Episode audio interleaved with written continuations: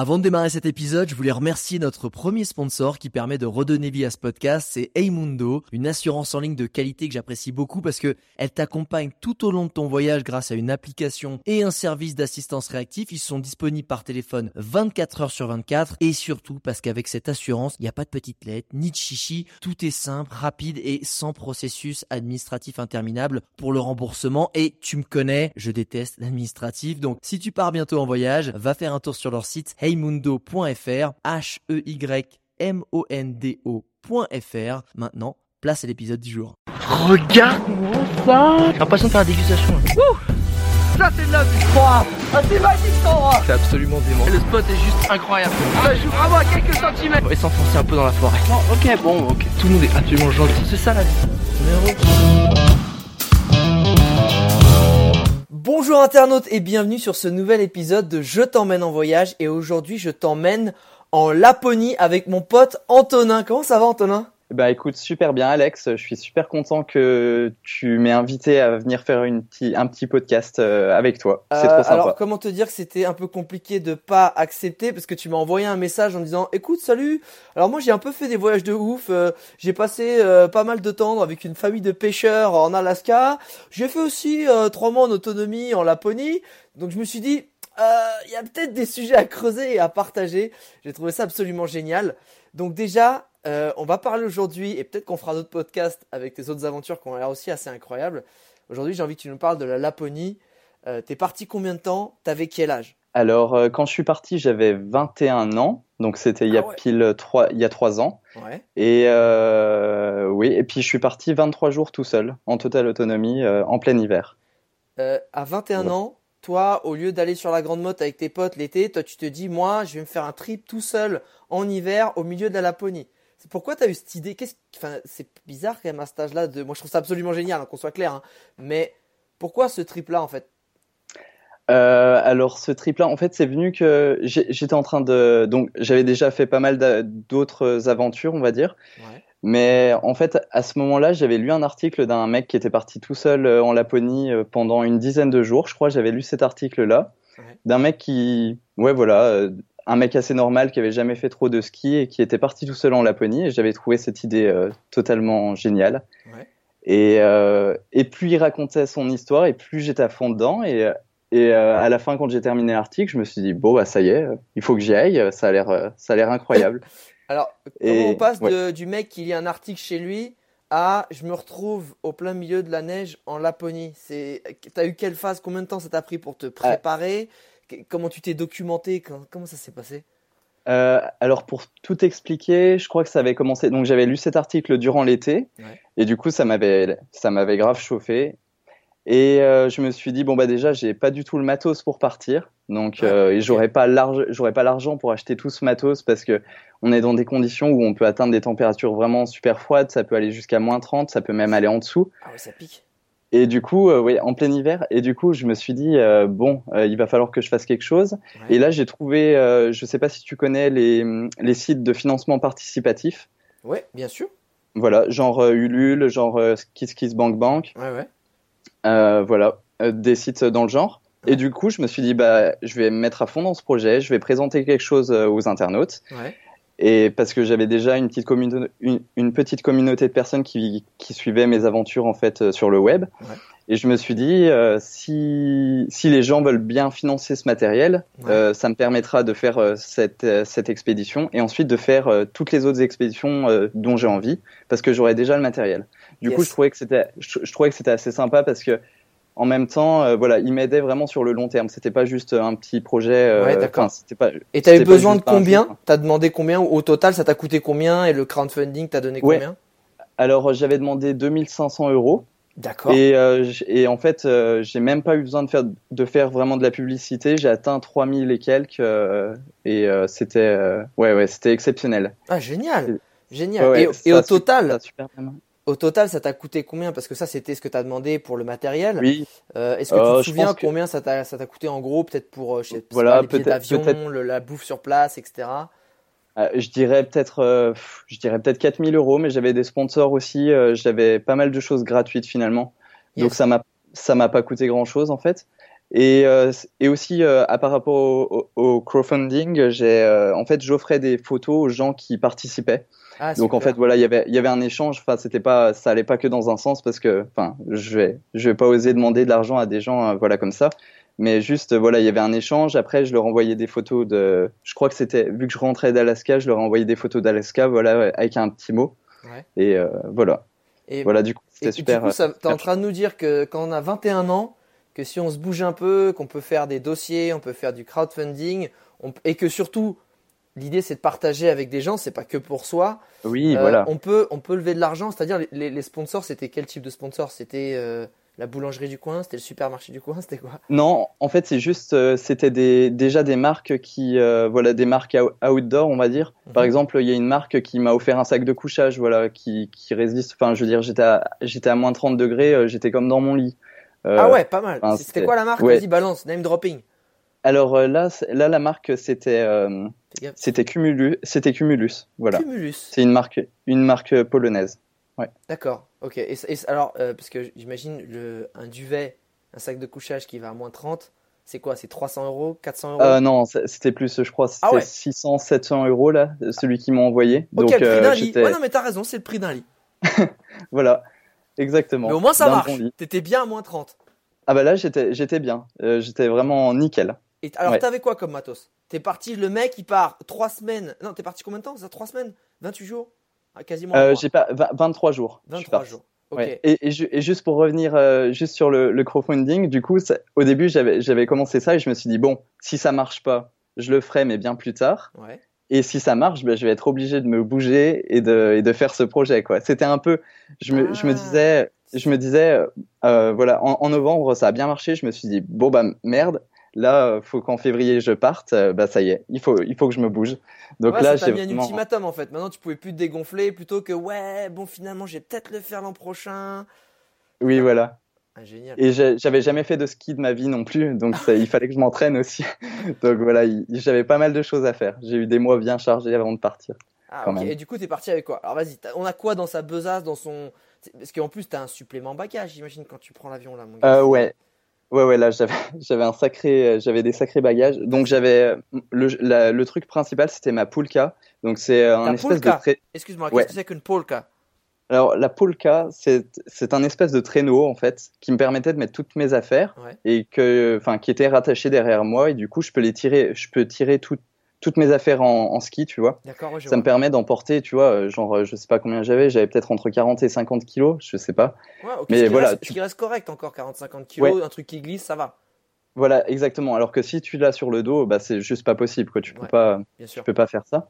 Donc là, c'est déjà, voilà, j'avais une poulka, j'avais donc euh, ma tente, une, Mhm. une super tente, du coup, qui résiste à des, des conditions de, de tempête un peu aussi.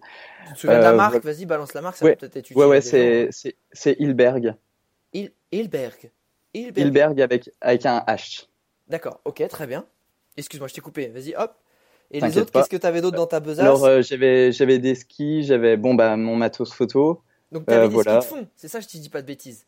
Alors, c'est des, c'est des skis de fond nordiques. Enfin, c'est des Ah. skis de rando nordiques. Voilà. C'est ce qui te la permet- Ouais, En fait, la différence, c'est les skis de rando nordiques, ça te permet d'aller dans des coins où, en fait, où personne va, dans le sens où ils sont plus. Les, les skis de fond, tu vois, tu vas sur des endroits où c'est déjà ah, damé, t'as on déjà va la dire. trace, c'est ça? Oui, voilà, trace, exactement. Alors, alors que là, euh, il n'y avait pas de traces, donc tu es obligé un peu de te, de te débrouiller. Donc, c'est un peu comme des. Ouais, c'est un peu particulier comme ski. Moi, j'avais jamais fait de ski, alors j'ai dû me renseigner. Non, c'est- non, non, c'est pas forcément des petits skis. Ah. Mais euh, voilà, ils sont assez larges parce qu'en fait, euh, bah voilà, quand tu dois faire des descentes, tu dois aussi euh, avoir euh, un maximum de prise. Ah. Mais après, je suis vraiment pas un pro du ski. Je pense que s'il y a des gens qui écoutent et qui font du ski de rando nordique, euh, ils vont rigoler. Donc, je Bah non, mais attends, pas. si t'avais 50 C'était- kilos derrière toi et que t'avais tes skis nordiques et que t'as fait 3 semaines en Laponie, au final, tu dois pas être trop mauvais non plus, tu vois. J'étais en général plutôt sur du plat, donc ça. C'était dans une région assez assez tranquille. Même si je me suis pris deux trois gamelles quand même, mais voilà. Ouais, mais ça, ça fait partie du jeu. Ok, t'avais Voilà. les skis et euh, tu, non, t'es parti en autonomie, c'est-à-dire que t'avais pris 3 semaines de nourriture? Ouais, voilà. Du coup, j'ai pris Ah des, j'ai pris des lyophilisés parce que ça me permettait de, ça me permettait en fait de, bah voilà, de tenir trois semaines et de Ouais. pas avoir euh, 70 kilos de bouffe. euh. Bien sûr. Voilà. C'est bête, je me rends pas compte, le lyophilisé, ça coûte aussi, c'est très très très pratique, ça on le sait. Ça coûte très Ah oui. cher aussi, non? Oui, ça coûte, ça coûte cher, mais là, j'étais, euh, Sponsorisé. j'étais, spo- voilà, j'étais C'est sponsorisé ça, ouais, c'est bon. C'est vrai. Oui, oui. Voilà, tout était bon, donc euh, il n'y avait pas de souci. Je me souviens plus, j'ai dû payer peut-être 20% de, des, des lyophilisés. Ouais, c'était Ça rien du quoi tout. Ça coûte genre 5-6 euros le, le sachet, un truc comme ça? C'est très variable. euh, D'accord. C'est très variable. Ouais, ça peut aller jusqu'à 9 euros, mais euh, Je pense que, voilà, bolognaise, c'est combien par exemple? Ou- allez, on va, on va dire 6 euros. D'accord, ok. Et le bœuf euh, Et le bœuf bourguignon? Mais c'est pas terrible. Ah bon, d'accord, c'est pas terrible. Ça dépanne, Non, ça, non. tu, ça permet de survivre, mais c'est pas très bon, d'accord? Voilà, au, au bout de trois semaines, on commence déjà à avoir quelques hallucinations, à essayer, à, à commencer à rêver euh, de toutes les bonnes bouffes qu'on a ici. Ah, ça t'a un peu manqué quand même, d'accord. Un Alors, petit peu. donc t'avais tout ça, t'as tout préparé, t'as tout ton matériel, t'as atterri où Et tu, tu, ton but c'était d'aller jusqu'où? Alors, en plus, c'est drôle parce que j'avais vraiment beaucoup, beaucoup de bagages. Donc, c'était la galère complète. Mais du coup, j'ai atterri à Stockholm. Et, euh, et en fait, à Stockholm, tu as une gare en fait qui est dans, dans l'aéroport, Ouais. comme la plupart des, enfin, comme la plupart des aéroports. Ouais. Et du coup, euh, j'ai pris un train qui va jusqu'en Laponie. Donc, j'ai fait 16 heures de train, peut-être 15 heures, 16 heures. Ah ouais, direct. Euh, voilà, direct. Je suis parti, je suis arrivé, euh, voilà, je suis arrivé à l'aéroport, bim, j'ai pris le train avec toutes mes affaires et je suis arrivé en Laponie, voilà, euh, 16 heures après à, à Ga- Galivar. Voilà s'appelle. Alors pour, pour ceux qui écoutent, faut bien comprendre que la Laponie n'est pas une région euh, qui appartient à un Mm. seul pays, mais c'est une, une région aussi ethnique et géographique plus Voilà. que administrative, et elle s'étale sur les trois pays euh, qui Ouais. sont la Finlande, euh, la, la Suède et la Norvège, si je dis pas de bêtises. Exactement, Ok, cool. tu as tout à fait raison. Je voulais juste préciser parce que c'est peut-être pas naturel pour certains. On se demande toujours la Laponie, c'est où, c'est quel pays? C'est une région qui s'étale un peu sur plusieurs pays. C'est dans le nord Voilà. finalement de tous ces pays scandinaves. Exactement, exactement. Donc, et du coup, à- je suis arrivé, je suis arrivé à Galivar. Galivar. Et là-bas, j'ai fait un, un couch surfing, voilà, parce que j'en fais pas mal quand je vais en voyage. Parce que même Je en pense qu'il y Laponie, a- il y a du couchsurfing. Exactement. Bah là, il y, il y en avait pas beaucoup, mais j'ai réussi. J'ai envoyé un petit message et il y a une dame qui m'a répondu euh, très très sympa. Bonjour, j'arrive euh, avec 17 valises, euh, un traîneau et, et 3 skis. Voilà, exactement. En plus, euh, je suis arrivé, elle faisait une petite soirée et tout chez elle, mais bon, c'était assez rigolo. J'étais direct euh, dans le bain. C'était sympa. Cool. Et, et le lendemain, du coup, c'était juste euh, comme ça, je m'arrêtais pour dormir un coup. Euh, et puis le lendemain, j'avais 4 heures de bus pour atteindre le Sarek, qui est voilà, qui est un parc national et où j'allais passer mes, 23 mes 23 jours. Ah ok, alors t'as fait, Voilà. fait vol jusqu'à Stockholm, euh, Ouais. 15 heures de train pour aller jusqu'en Laponie et ensuite 4 heures de bus pour aller au cœur du parc national. Rappelle-moi le nom Euh, qui s'appelle le Sarek. Sarek. Ok. Ouais. Donc là, tu sors du bus. Déjà, le bus, ça devait être un enfer avec tous tes bagages. Euh, bah ça, ça allait, j'ai tout mis dans la soute, euh, les gens m'ont aidé. Ah, enfin, cool. c'était assez cool. Et puis après, tu, c'est drôle parce que oui, tu descends du bus, t'es le seul à descendre à ton arrêt, parce que personne descend là. et, et puis après, t'es tout seul. Voilà. Ok, donc là, un- qu'est-ce qui se passe dans ta tête? Comment ça c'est Il y a un grand silence Comment ça se passe? Euh, bon, déjà, t'es, t'es quand même excité de commencer. En plus, j'avais, du soleil pour commencer, donc c'était assez, assez chouette. Et j'avais, enfin, tu vois, j'avais, euh, j'avais mon GPS, j'avais ma carte et je savais un petit peu le parcours que j'allais faire. Je m'étais fait une petite boucle en fait déjà à l'avance en me calant sur des, des parcours qui avaient déjà été faits. Tu vois, j'ai, j'ai essayé de trouver des infos sur Internet. Ouais. Et je m'étais créé un petit parcours et puis je me suis dit bah voilà en 23 jours euh, s'il arrive quelque chose euh, je pourrais toujours euh, changer de parcours. Enfin voilà, c'était pas un défi sportif du tout, c'était c'était plus euh, Une expérience be- personnelle. Ouais, voilà exactement. J'avais besoin de me retrouver avec moi-même et puis de d'être vraiment seul.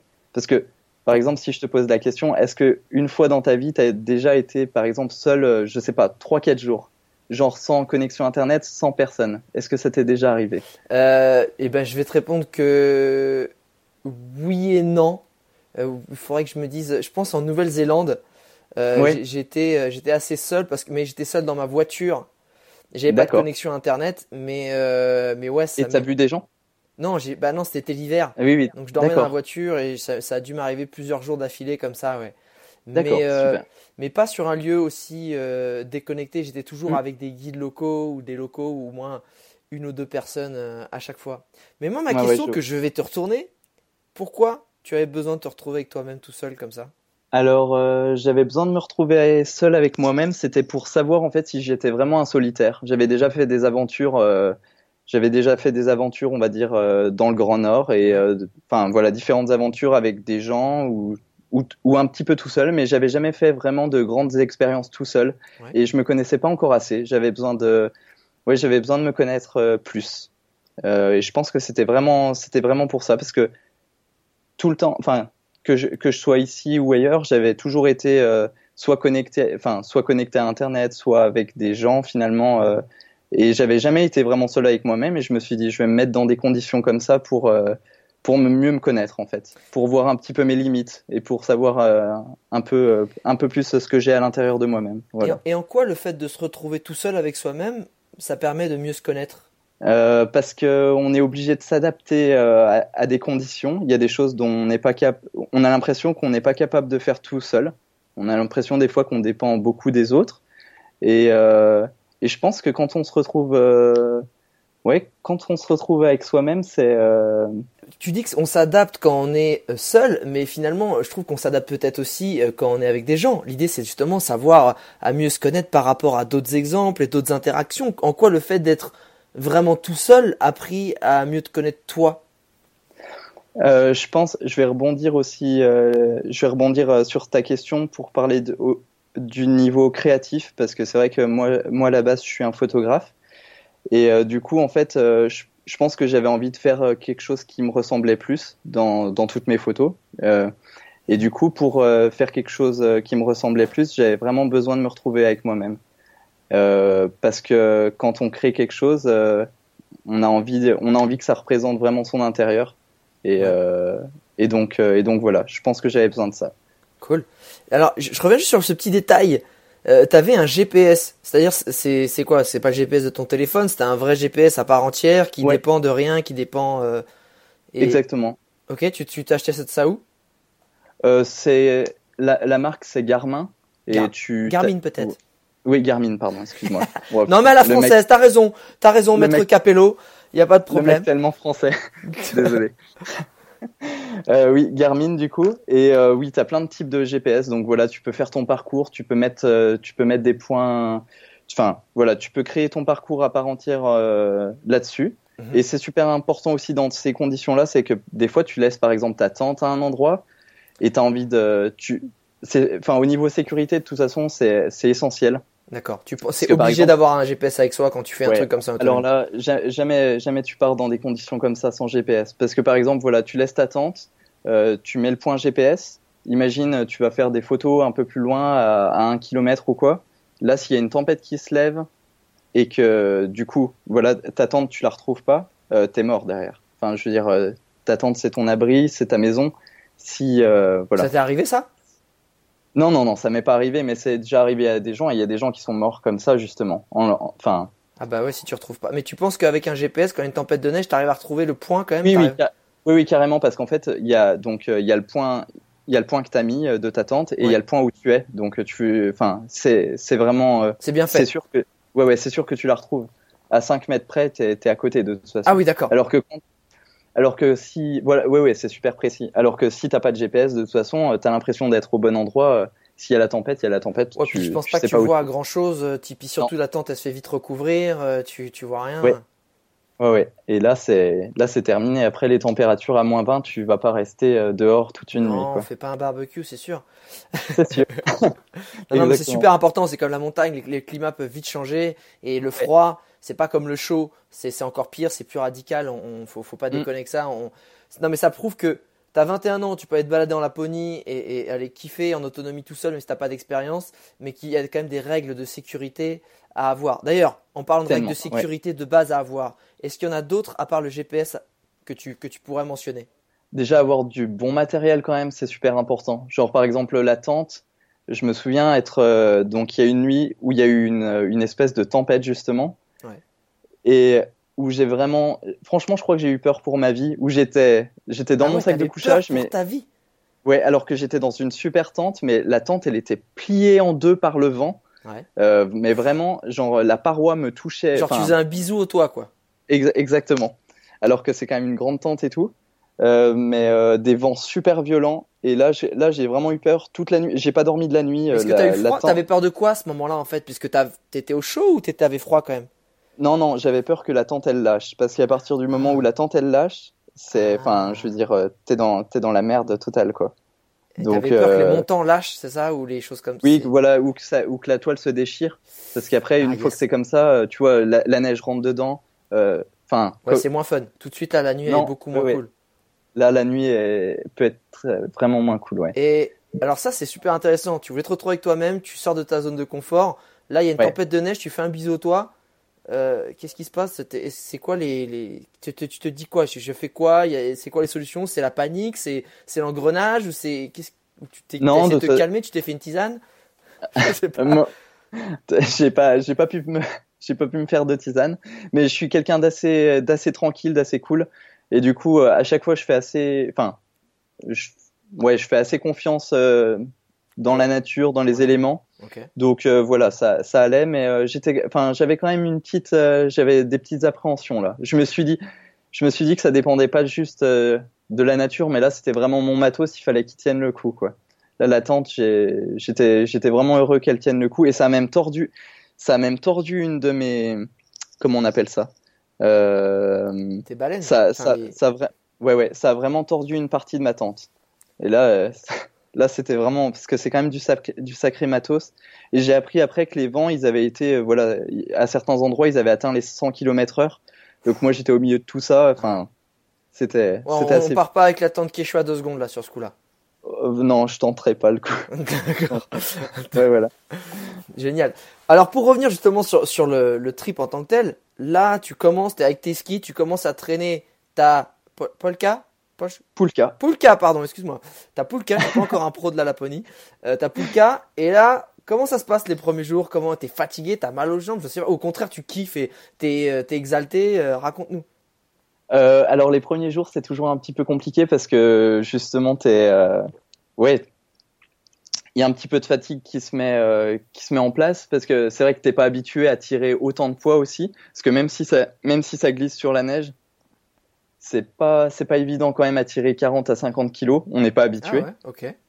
Je sais pas, on, se dirait, Donc, on dirait euh, que ça glisse facilement, c'est bête, mais parce qu'il y a de la poudreuse, Oui. du coup ça, ça accroche, c'est quoi le truc? Ouais c'est vrai et puis bah il y a des fois par exemple t'es dans des montées euh, des des grosses grosses montées Ah, Et là, tu es en train de tirer tes 40 à 50 kilos. Bah, ils ont beau, enfin, ça a beau glisser, euh, ça, ça glisse pas trop en montée. Donc, ouais, t'as tendance à glisser vers le bas plutôt même. voilà, exactement.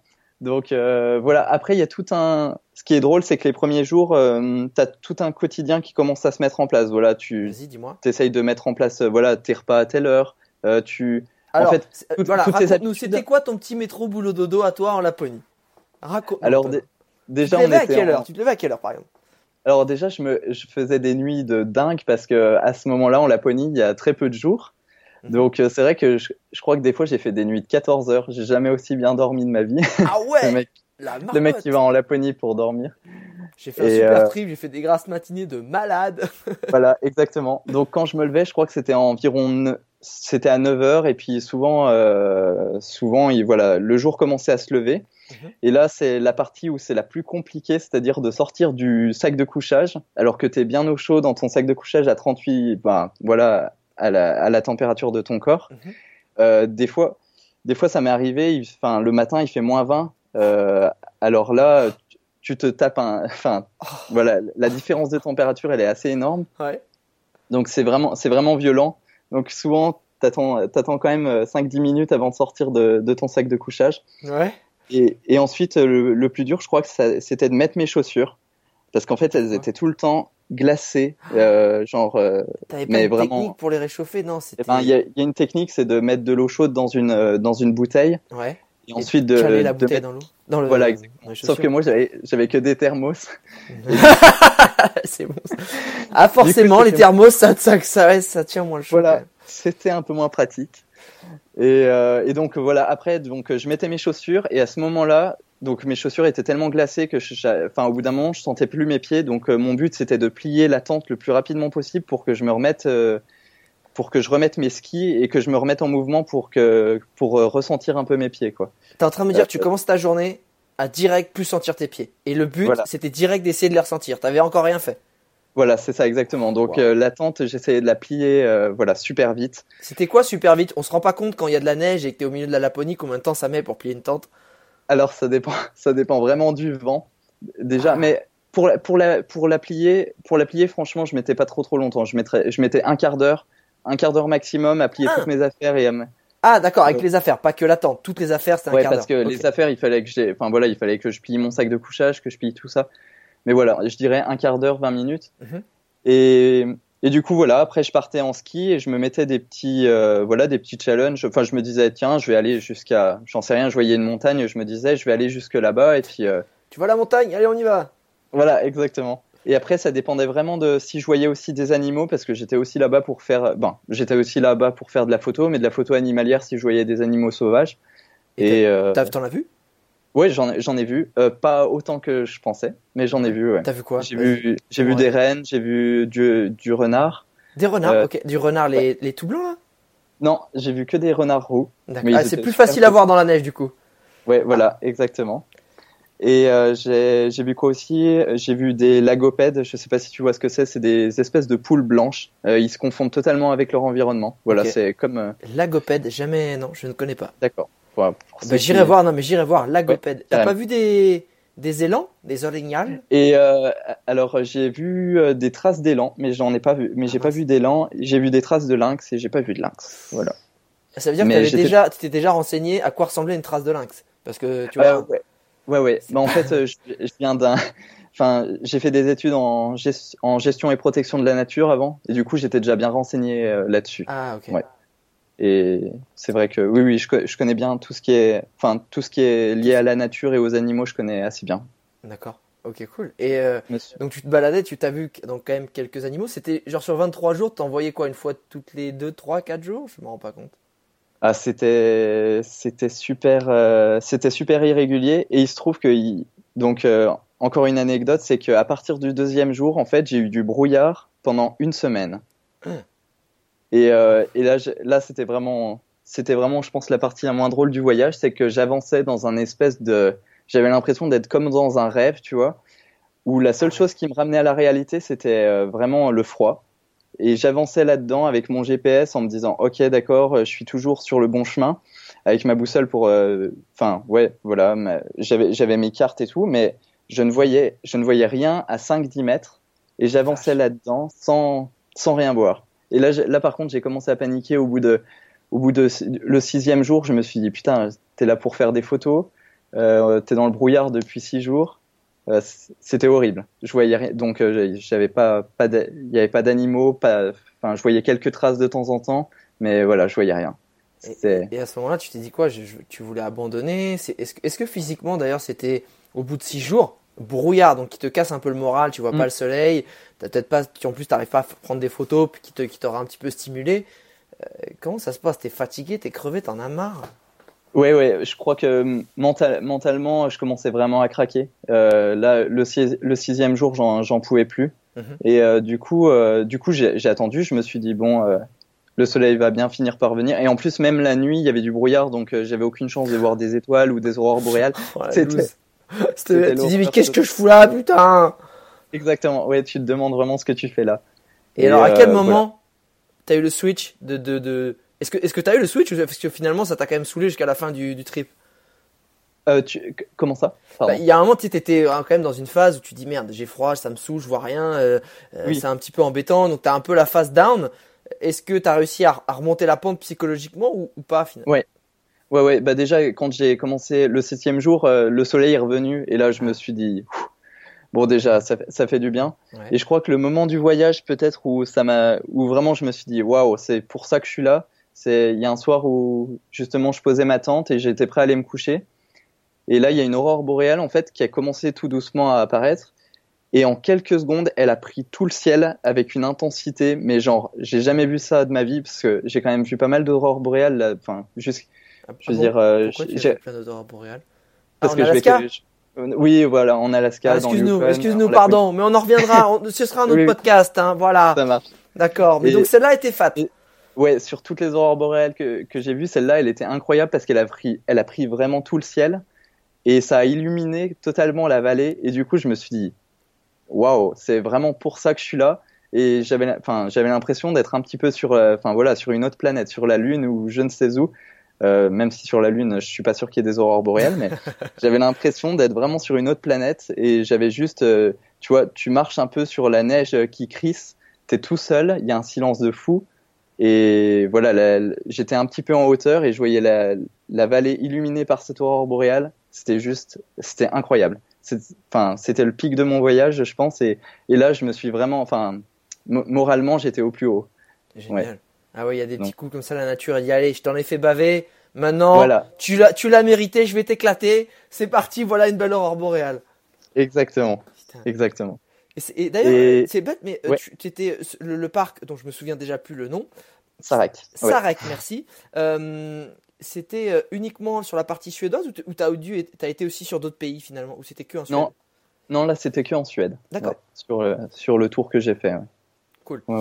Et alors, après cette fameuse aurore boréale et ces six jours de brouillard, t'as continué as... Comment ça s'est passé?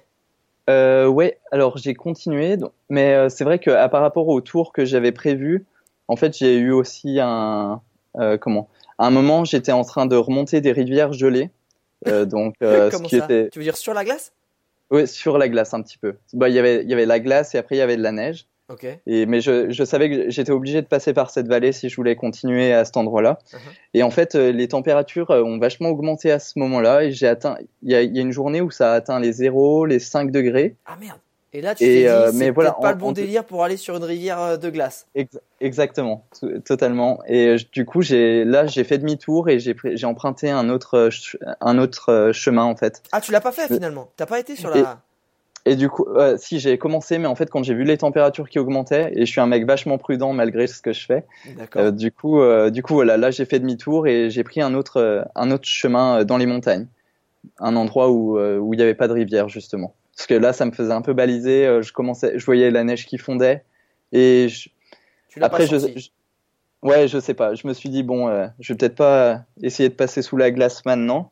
Donc, bah, surtout euh, si t'es tout seul, si t'es à deux, allez, on vient te chercher peut-être, mais et encore. Ouais. Et, et, encore. Euh, non, mais quand, en plus euh, là sur des rivières, enfin sur des rivières, si tu passes à travers la glace, après t'es emporté. Enfin, tu. Ouais, c'est vrai. De toute façon. C'est pas un lac, c'est une rivière, donc t'as le courant qui passe en dessous. Je pense qu'en plus avec ton bardage de 50 kilos, ça doit pas t'aider à remonter à la surface. Voilà, et t'es pas tout léger non plus. Donc non non, c'était pas, enfin j'ai pas pris ce risque-là et du coup j'ai continué, voilà, j'ai continué par un autre chemin. Mais voilà. Pas de. Ok, cool. Et finalement, c'est. Euh, c'est quoi ce que tu. Donc, tu as, fait tout ce cheminement, tu as, été dans des conditions un peu compliquées, tu as eu ce, ce, moment où ça allait mieux. Euh, tu, tu, dis que tu es parti euh, apprendre à mieux te connaître. Tu as appris quoi sur toi? Alors déjà j'ai appris que déjà j'ai appris que je pouvais réaliser mes rêves euh, parce que voilà, déjà je me suis dit bon c'est bah. C'est une bonne nouvelle, c'est une bonne nouvelle ça. voilà, c'est une très bonne nouvelle.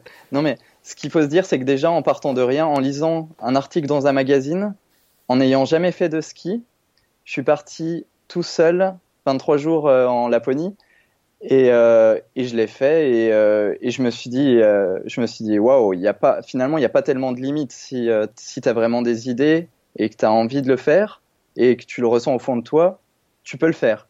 Et c'est ça aussi que d'ailleurs que j'essaye de, de, partager avec tout le monde, euh, les gens qui me disent qu'ils ont, qui ont, qui ont vraiment des rêves. Euh, enfin, ça me donne envie de les, de les booster un petit peu et de leur dire, euh, ok, tu, tu peux le faire. Si tu as vraiment envie de le faire, tu peux le faire. C'est, c'est possible, quoi.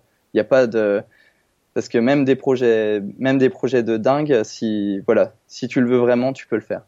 Donc voilà. Ça c'est un super message. Qu'est-ce que tu as appris d'autre? J'ai d'autres questions après, là, ça me met en suspense tout ça, vas-y.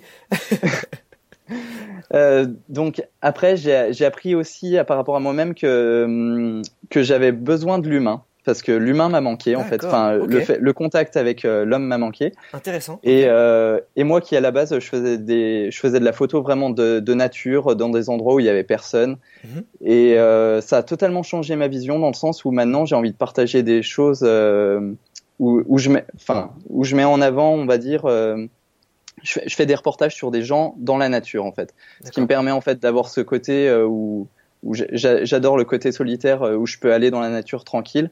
Et en même temps je suis avec des gens qui peuvent m'apprendre. Et voilà et on a des on a des souvenirs en commun. Il y a des choses qui qu'on peut partager. Et voilà. J'ai appris que j'étais pas aussi solitaire que je le pensais. Tu t'es fait chier du coup? Tu t'es fait chier pendant pendant ce trip? Je me je me suis pas t'as fait chier, oui, t'as le droit de dire oui on t'en voudra pas hein. on a, tu nous as déjà fait rêver non, non, je me suis pas, je me suis pas fait chier. Mais euh, voilà, j'ai senti, j'ai senti que tu t'es senti quand seul. on faisait des choses, voilà, je me, des fois, je me suis senti seul. Ouais, quand même dans le brouillard, euh, je vais pas te mentir, euh, je me suis demandé ce que je faisais là et je me suis dit, ça, ça serait sympa qu'il y ait un petit copain, enfin, qu'il y ait un copain avec moi parce que on pourrait au moins discuter et tout. Là, j'étais vraiment tout seul.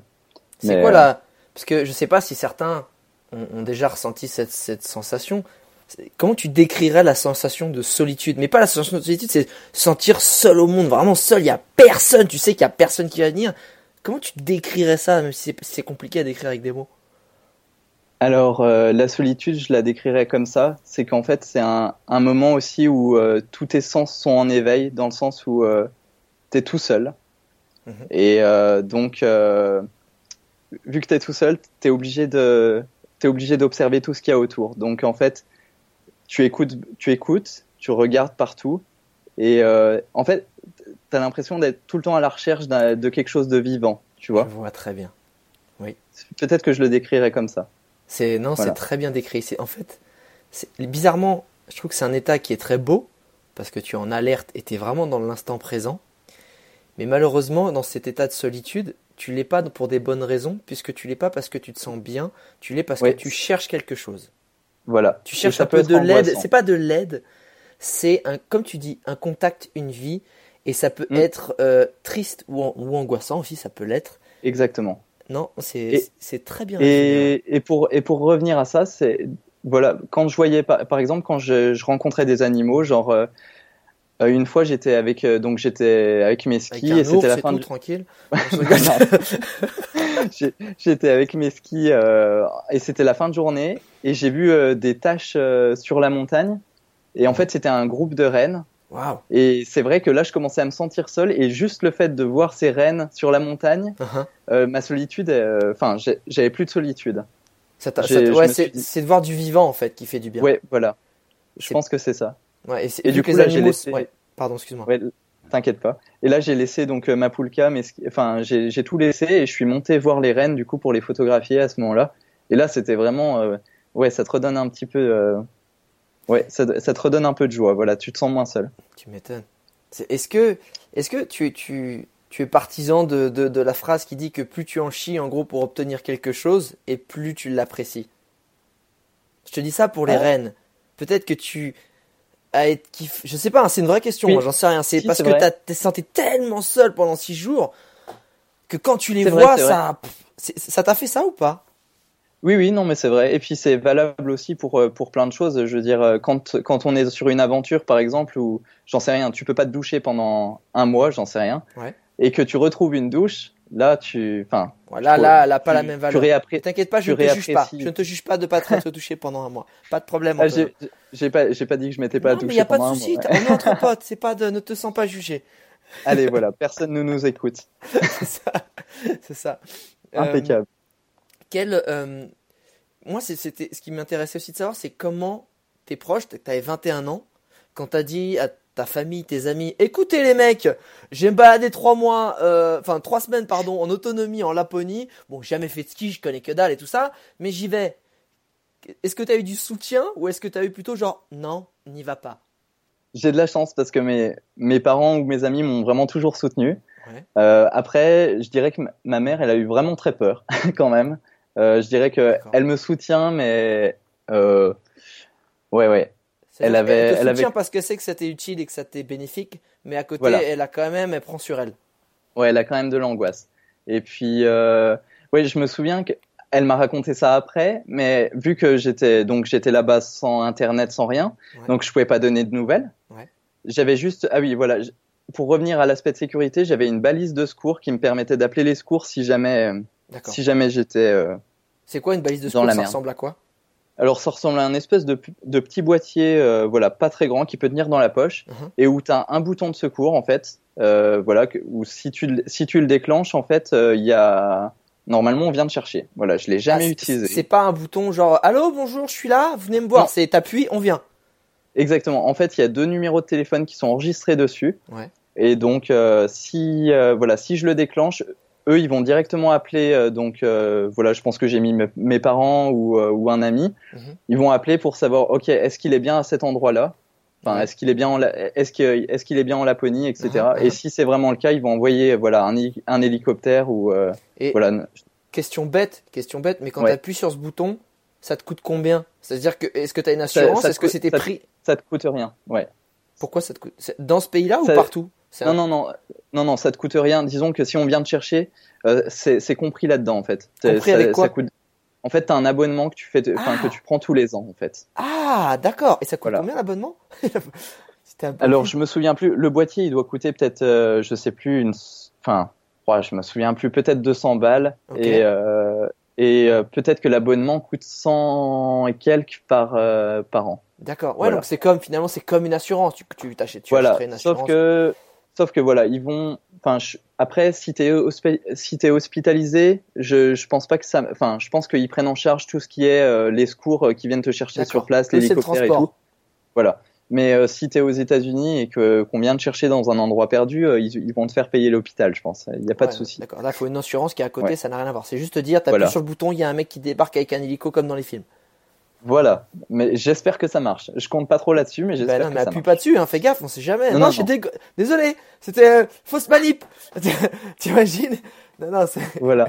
Pour conclure avec tout ça, euh, Antonin, moi je voudrais, euh, enfin, s'il y a des gens qui nous écoutent, qui aimeraient justement réaliser certains rêves, et qui sont peut-être tout aussi fous que le tien, même voire plus, ou même moins, mais, mais qu'est-ce que tu as envie de leur dire? Tout à l'heure, je trouvais que tu avais des belles paroles, mais si tu devais t'adresser à ces gens-là qui nous écoutent, qui sont peut-être dans leur voiture en train d'aller au boulot ou en cours, d'ailleurs, c'est pas bien si tu écoutes ce podcast en cours, je ne te félicite pas, mais, mais ou alors que tu es en train de faire du sport et que tu te vides la tête et que tu as envie de trouver de l'inspiration, qu'est-ce que tu diras à ces gens-là qui ont des rêves et qui peut-être pas les faire?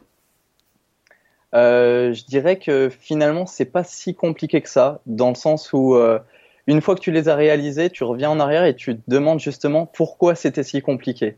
En fait, on se met vraiment des barrières, euh, on se met des barrières tout seul. Et, euh, et je pense aussi que, bah voilà, on est, on est sur cette planète, euh, on a déjà une chance de fou d'être là. C'est un truc de malade quand même d'être euh, sur cette planète, quoi. Et, euh, et du coup, le fait de pouvoir réaliser ses rêves, enfin, moi, c'est juste mon but dans la vie. Je veux dire, euh, j'ai pas envie de faire quelque chose d'autre que de, enfin, que ça. Et je pense que tout le monde devrait être comme ça dans le sens où, où c'est, enfin, il, faut, il faut ressentir, il faut que vous vous sentiez vivant. Il faut que, il faut ressentir la vie. Sinon, ça sert à rien d'être là. Donc euh, voilà, il faut. euh, des fois, ça va. Enfin, je dis pas que ça va être facile. Ça va être, ça va être même très compliqué des fois de, faire des choix. Et il faut faire des choix. Mais, euh, mais voilà, c'est juste une fois qu'on a réalisé ses rêves et qu'on fait vraiment ce qu'on a au fond de nous, qu'on se sent vivant, euh, c'est juste, euh, c'est juste un truc de fou, quoi. On a envie de, enfin, voilà, on a envie de vivre et voilà. Eh bah si, c'est bien ça. Oh là là, mais là tu me fais plaisir. Non mais c'est bravo, bravo parce que c'est, je pense que ça a pas dû être facile à, à- tu vois, surtout à 21 ans. Bah, t'avais déjà fait d'autres voyages, mais ton premier voyage, ta première aventure, ça a dû. Et d'ailleurs, tu reviendras nous en parler de cette, cette aventure hein, en Alaska avec une famille de pêcheurs où le mec il voulait photographier, étudier des loups. Non mais imagine la punchline déjà. Euh, donc en tout cas, non, vraiment merci beaucoup Antonin pour euh, pour ce témoignage et sur euh, sur ce trip en Laponie de que Monsieur Tout le Monde a, a lu un article et tu t'es retrouvé à faire trois semaines dans la neige avec tes skis et, ton bardin de 50 kilos. Donc euh, merci d'avoir partagé ça avec nous. J'espère que ça en aura inspiré plus d'un. En tout cas, moi, tu me donnes vraiment envie euh, de faire aussi quelque chose un peu en autonomie où j'ai jamais pris le temps de le faire. Mais, ça me rassure. Ça veut dire que bah, même si on s'y connaît pas, il suffit de se renseigner un peu, se sortir le doigt des petites fesses. Et, et tout va bien, tout va bien. Écoute, je te remercie beaucoup. Euh, internaute, avant de partir euh, et de terminer ce podcast, je voudrais juste que tu prennes une minute pour laisser une petite note ou un petit commentaire. Ça me ferait vraiment très plaisir. Et me mettre aussi peut-être des sujets que tu aimerais que je traite en commentaire. Euh, ça pourrait m'aider pour les prochains podcasts. Et puis si tu as besoin d'infos pratiques sur les voyages, bah, tu vas sur mon blog viseo.net. Euh, Là-dessus, je mets toutes les infos possibles et imaginables de tous mes voyages. Et ça devrait être utile. En tout cas, Antonin, encore une fois, mille fois merci et je te dis ciao, internaute. Merci beaucoup. Merci beaucoup, Alex. Ciao.